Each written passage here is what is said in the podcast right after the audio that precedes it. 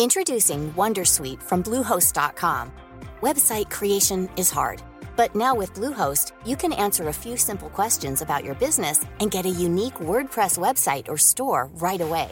From there, you can customize your design, colors, and content.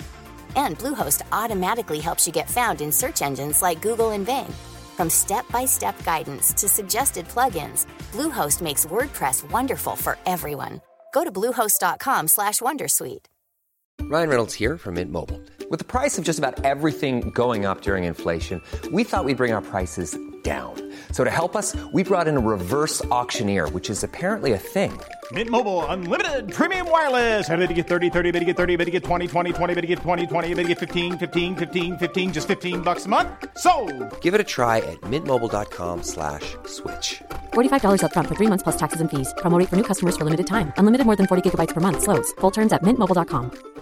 Hey, Dave. Yeah, Randy. Since we founded Bombus, we've always said our socks, underwear, and t-shirts are super soft. Any new ideas? Maybe sublimely soft. Or disgustingly cozy? Wait, what? I got it. Bombus. Absurdly comfortable essentials for yourself And for those facing homelessness. because one purchased equals one donated. Wow, did we just write an ad?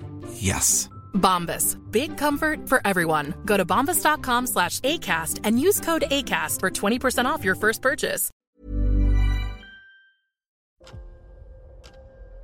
¿Escuchas eso? Es el tiempo.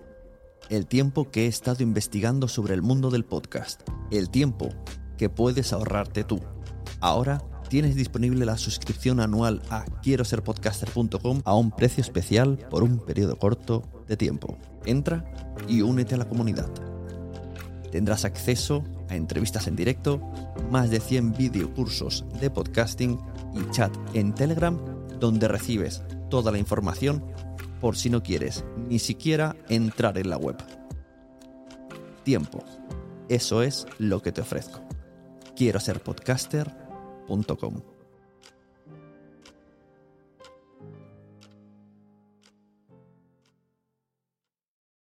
Lucky Land Casino asking people what's the weirdest place you've gotten lucky? Lucky? In line at the deli, I guess? Aha, in my dentist's office. More than once, actually. Do I have to say? Yes, you do. In the car before my kids' PTA meeting. Really? Yes. Excuse me, what's the weirdest place you've gotten lucky? I never win and tell. Well, there you have it. You can get lucky anywhere playing at LuckyLandSlots.com. Play for free right now. Are you feeling lucky? No purchase necessary. Void where prohibited by law. 18 plus. Terms and conditions apply. See website for details. Bienvenidos a la Sunecracia. Hoy dicen que dicen.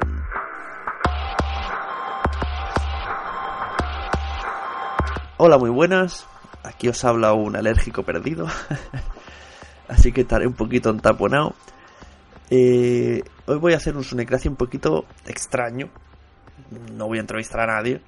Solo que esta semana han pasado varias cosas en internet y, y en el mundo del podcasting. Y me gustaría compartirla con vosotros para, primero, comunicaros que existe eh, dichas cosas. Y segundo, pues mira, para si queréis comentar un poco, ya sea por el blog o por Twitter. Si lo hacemos por el blog, pues estará todo más centralizado porque en el Twitter se pierde. El blog es el blog de sune.blogspot.com, el Twitter arroba sune con dos n's cada vez que pongáis sune. Entonces, esto va a ser un poco contagiado de mi otro programa WhatsApp, pues voy a poner unos audios de gente de otros programas, de otros podcasts, además de leer algunas cosas. Para empezar, bueno, el título es eh, Dicen que dicen, porque efectivamente voy a comentar cosas que dicen, que he escuchado, que he leído. Y todas me han dejado en su sentido un poco boquiabierto.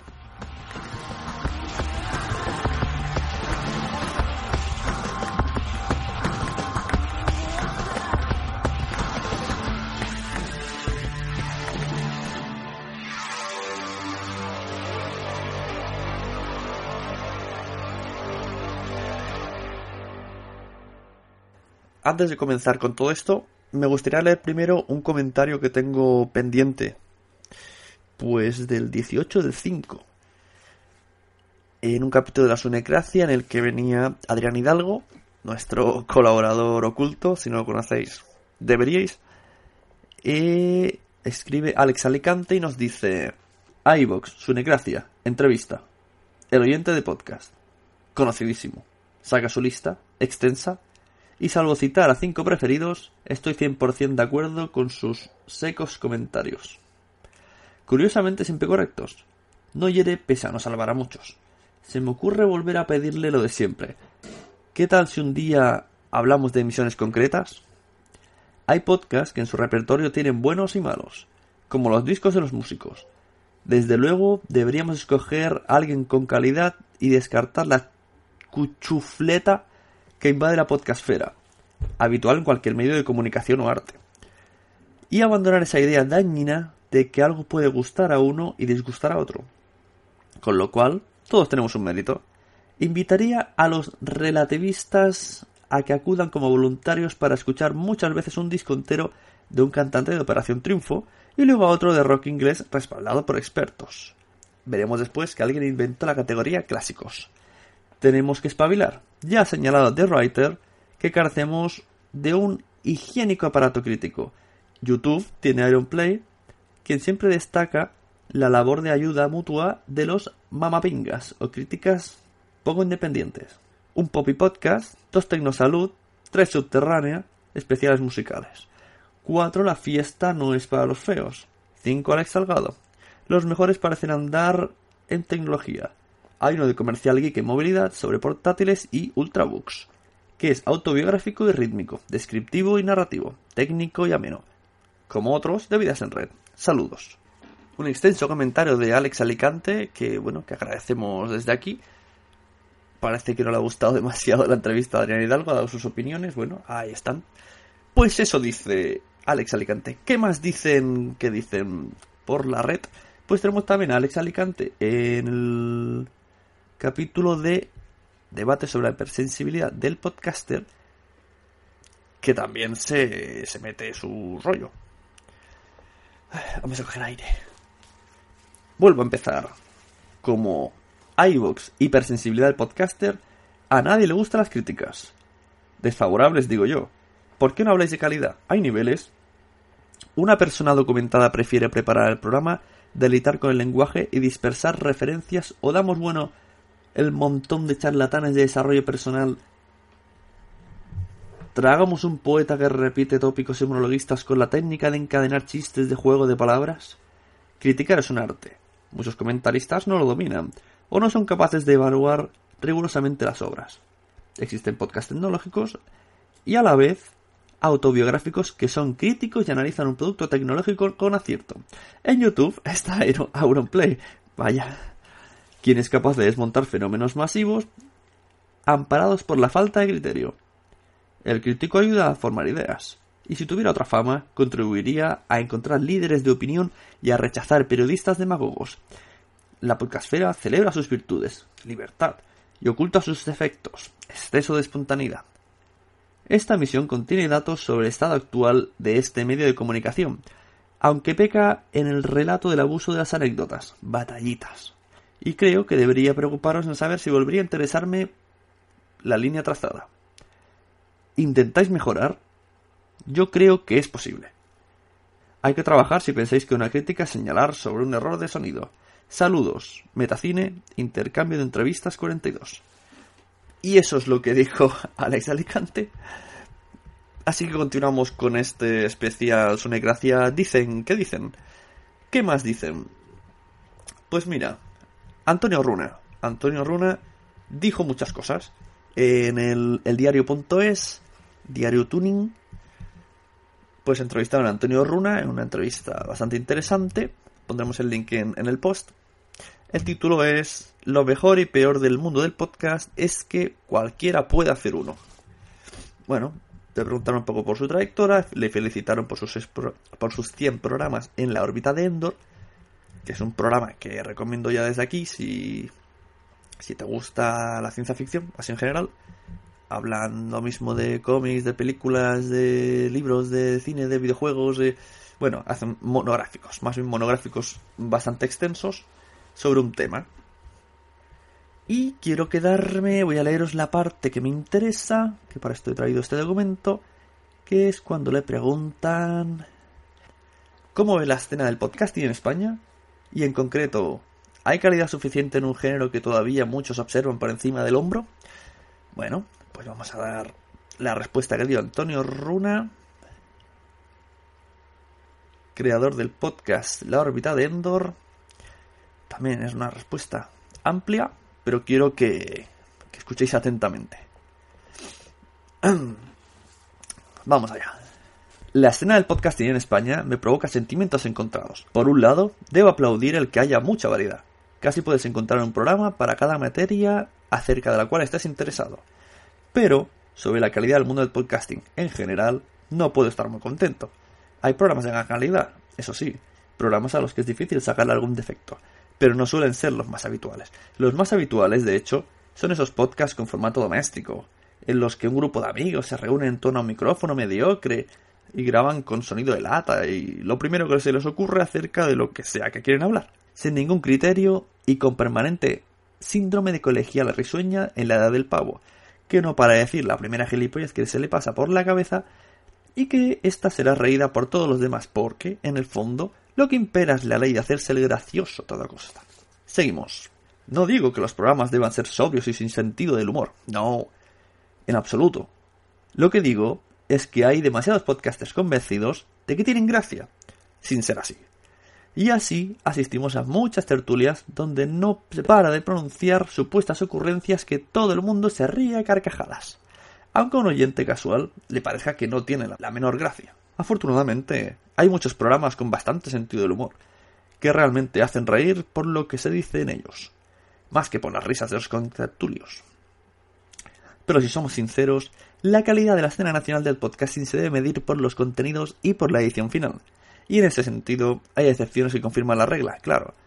Pero la mayoría de podcasts que se pueden encontrar son deficientes en ambos sentidos. Lo mejor y lo peor del mundo del podcast es que cualquiera puede hacer uno. Demasiada gente siente ese impulso de ponerse delante de un micrófono y decir todo lo que les salga de dentro. Y eso es genial. La principal misión de un podcast es entretener. Pero no solo, no solo del que lo realiza, sino también el que lo escucha.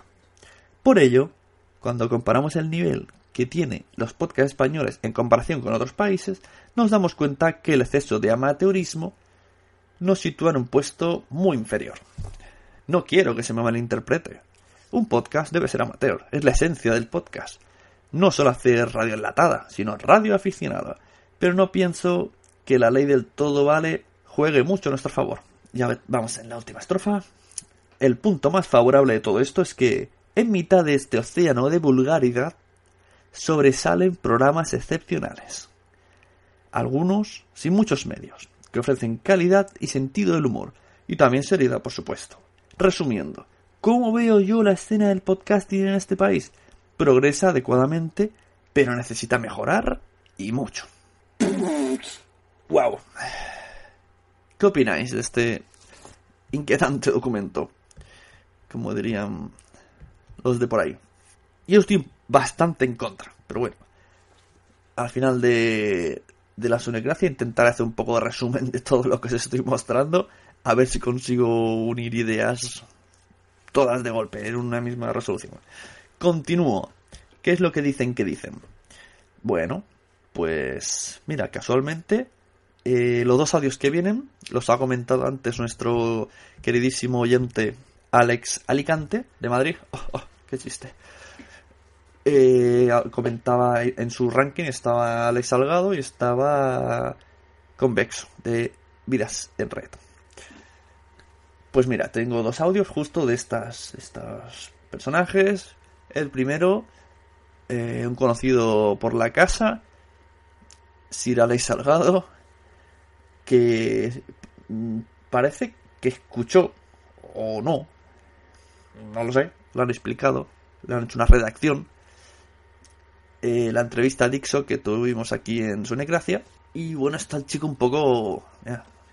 que se ve que yo cuando di la historia del podcasting en España, por favor, si algún oyente me puede pasar ese minuto en el que yo doy la historia del podcasting en España, que me lo envíe, porque el Alzheimer me ha hecho perder ese recuerdo. Y entonces se ve que cuando, eso repito, cuando hice la historia del podcasting en España, que se lo expliqué al mexicano de Dixo, pues me olvidé de, de esa gran esa gran iniciativa que fue Pro Podcast y que ha conseguido, bueno, el emporio total. Entonces escuchamos un poco el audio. He de decir que las cortinillas son, son las propias del programa de Emporio, yo no las he puesto. He, que, he preferido dejarlas para ambientar más. Y bueno, escucháis el audio y ahí tomáis vuestras vuestras opiniones. Yo lo pongo porque me considero que es un fallo garrafal, ¿no? O sea, o sea ignorante de mí no comunicaros a vosotros que os gusta tanto el podcasting una información de este calibre. Así que no me quedo tranquilo sin comunicarlo. Yo lo pongo, que lo explique él de primera mano. Si queréis más información, pues vais, eh, buscáis el programa donde sale y lo escucháis entero. Pero básicamente el problema está ahí. ¿Vale? Así que venga, vamos allá con el Emporio y volvemos para escuchar otra cosa. A ver qué es lo que dicen. ¿Qué dicen? Hace unos días alguien me habló de una entrevista que había dado una especie de grupo de comunicación mexicano que en su país, en México, tiene montado desde hace tiempo, desde hace años, una plataforma para podcast que se ve que es la leche. Se ve que en esta entrevista los mexicanos explicaron sus inicios, cómo nace la idea de montar pues esa web, ese portal, lo bien que les ha ido, los tratos que tienen con Apple, los tratos que han tenido con Microsoft, etcétera, etcétera. Oye, y yo que me alegro. Durante esa misma entrevista se nombran ejemplos españoles de proyectos más o menos profesionales que por suerte o por desgracia no han prosperado. Se intenta ilustrar un poco a los mexicanos y en ningún momento ni se nombra Emporio Salgado, ni se me nombra a mí, ni se nombra el proyecto Pro Podcast. Vamos a ver, todo el mundo sabe que yo tengo un ego enorme, un ego megalómano, pero hoy no estoy aquí para ponerme de ejemplo de nada, aunque lo pueda parecer, en un rato me entenderéis. Tal y como a mí me lo han contado, o mejor dicho, tal y como a mí me lo han transcrito, porque a mí lo que me han pasado es una transcripción de la charla, lo que ocurrió en México es lo mismo que ocurrió aquí, idéntico. Un grupo de personas que llevan décadas haciendo radio profesional, que ven un futuro en la radio por Internet y que deciden reclutar ciertas personalidades del mundo de la FM para que se pasen al 2.0 y creen un proyecto sólido de eso, de radio por Internet. Hay dos diferencias significativas entre el proyecto mexicano y el proyecto español. El proyecto mexicano contó con varias personalidades, famosos, de la MTV, de aquí, de allá, bloggers, y el proyecto español solo contó conmigo. El proyecto mexicano nació sin un duro en el banco y apostando porque las cosas fueran bien en un futuro, y el proyecto español nació, como ya se ha explicado mil veces, con una inversión inicial de bastantes ceros. Pues eso. Ahí escuchabais al... al... al... ajá.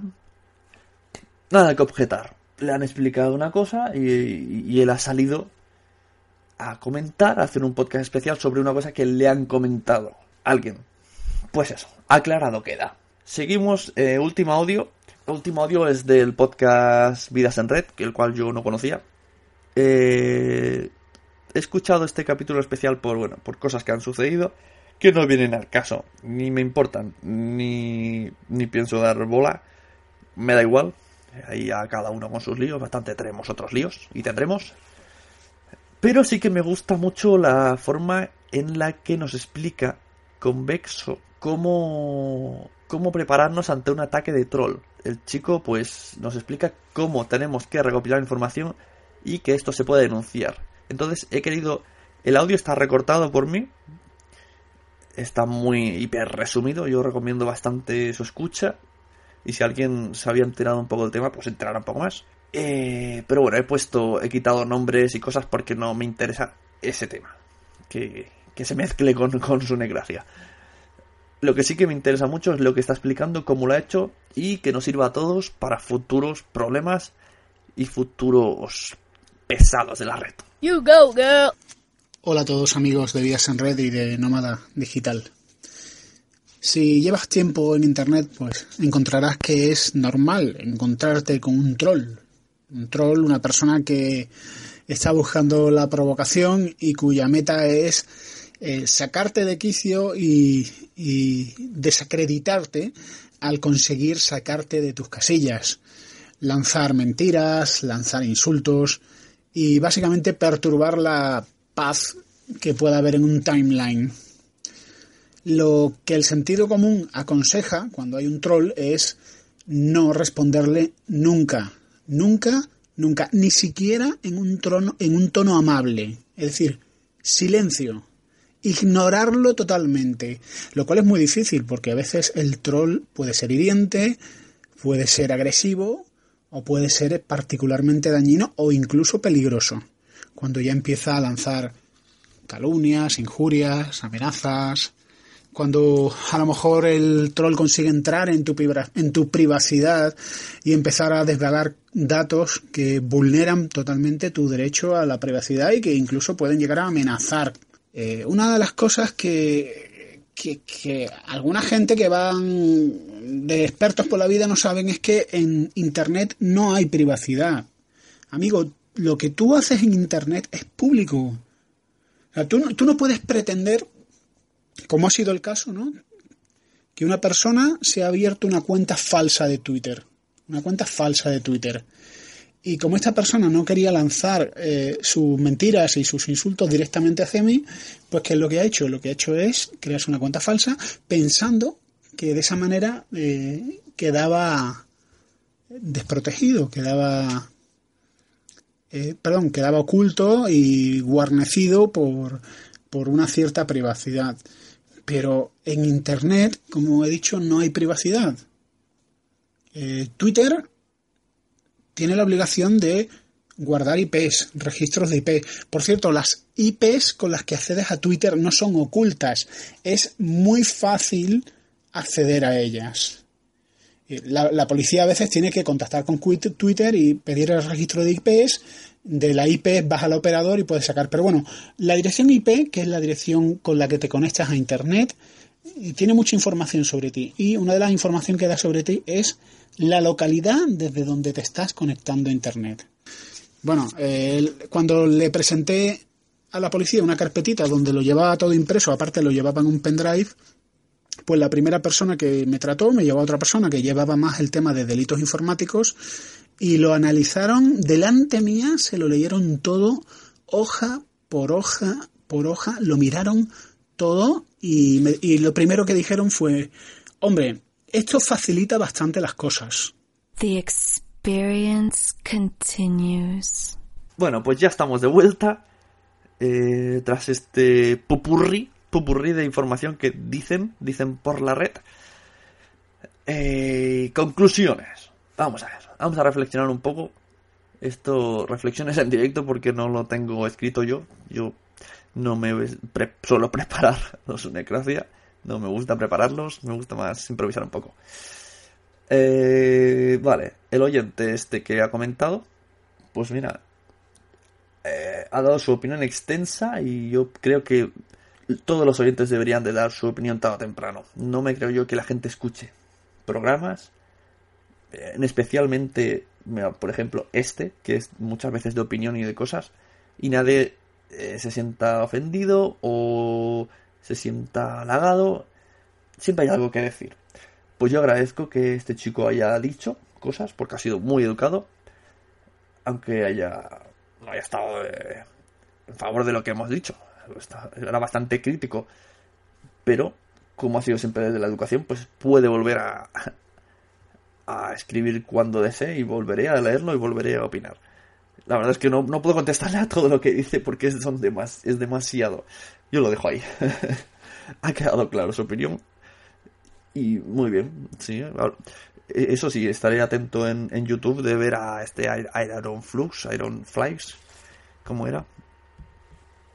Eh, Auronplay, Auronplay, ya no se me olvida, Auronplay.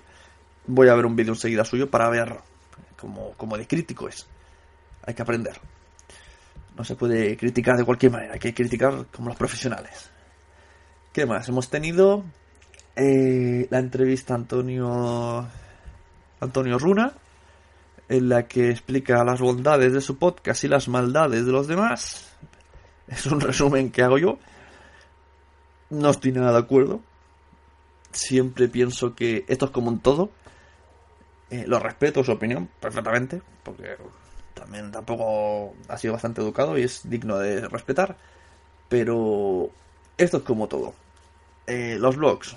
Hay blogs buenos, hay blogs malos, hay blogs profesionales, hay blogs de webblogs SL, hay web, hay blogs de personales, hay blogs de niños, hay blogs hechos por niños, hay blogs hechos por abuelas, hay blogs de poemas, hay blogs de adolescentes contando su vida, todos tienen su público, no hay normas, realmente no hay ninguna norma, cada uno lo hace como quiere y como desea y lo decora el blog como quiere.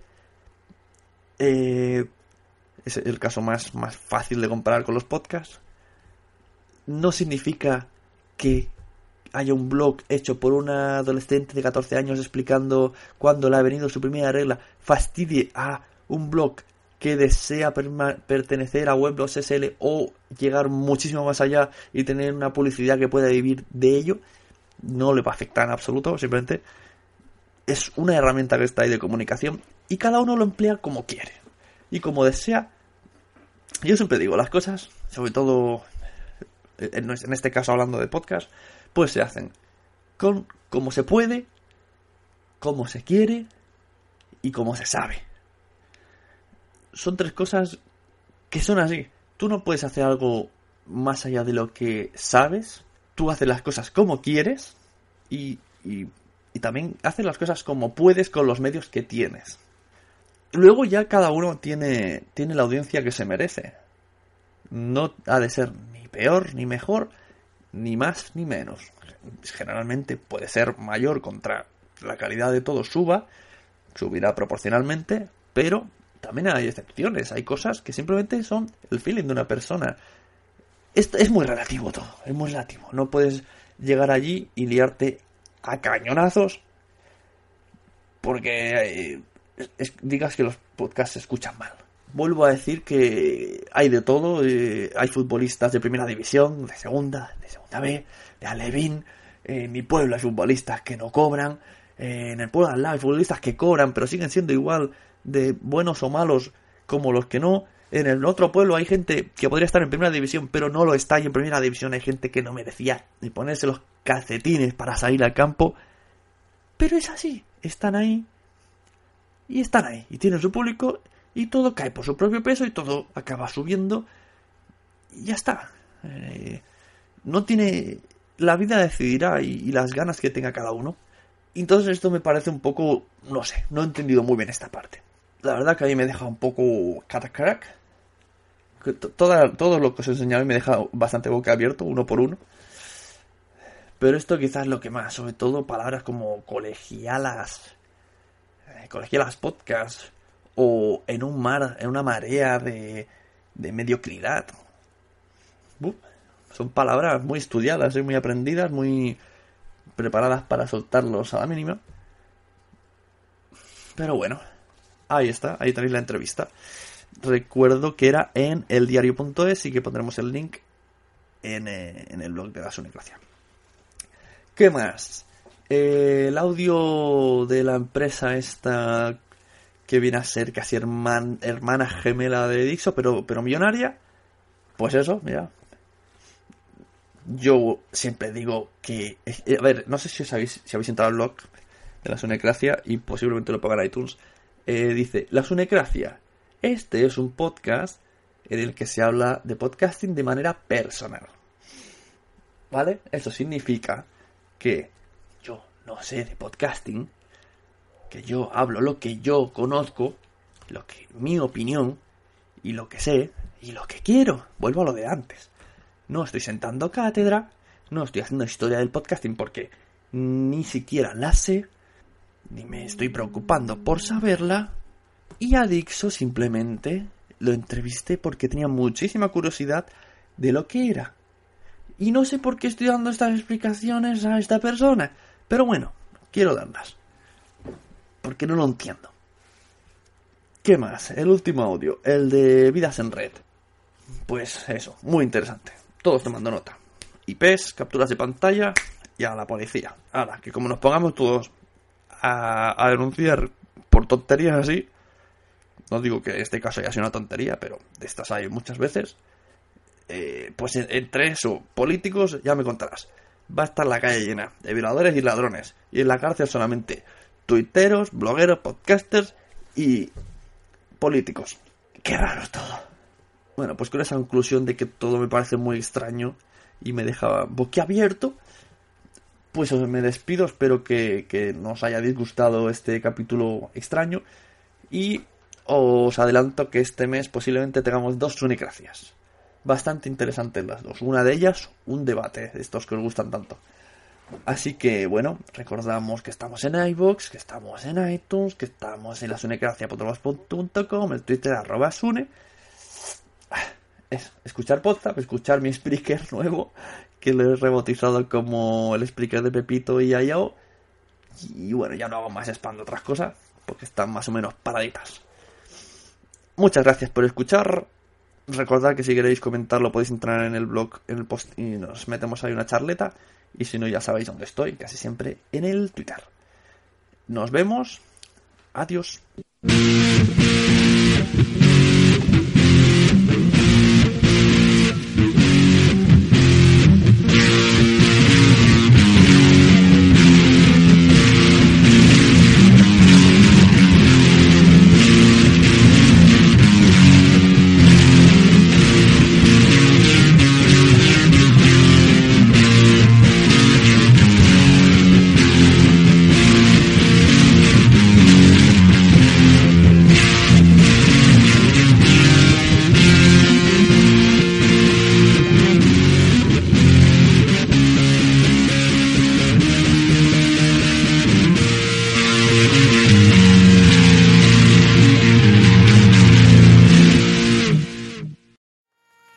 ¿Te ha gustado este episodio? Pues vuelve al siguiente a por más. Y si te has quedado con muchas ganas, entra en nuestro premium. Quiero ser podcaster.com barra premium. Ahí tienes un montón de episodios más, además sin cortes y muchísimas cosas más extras.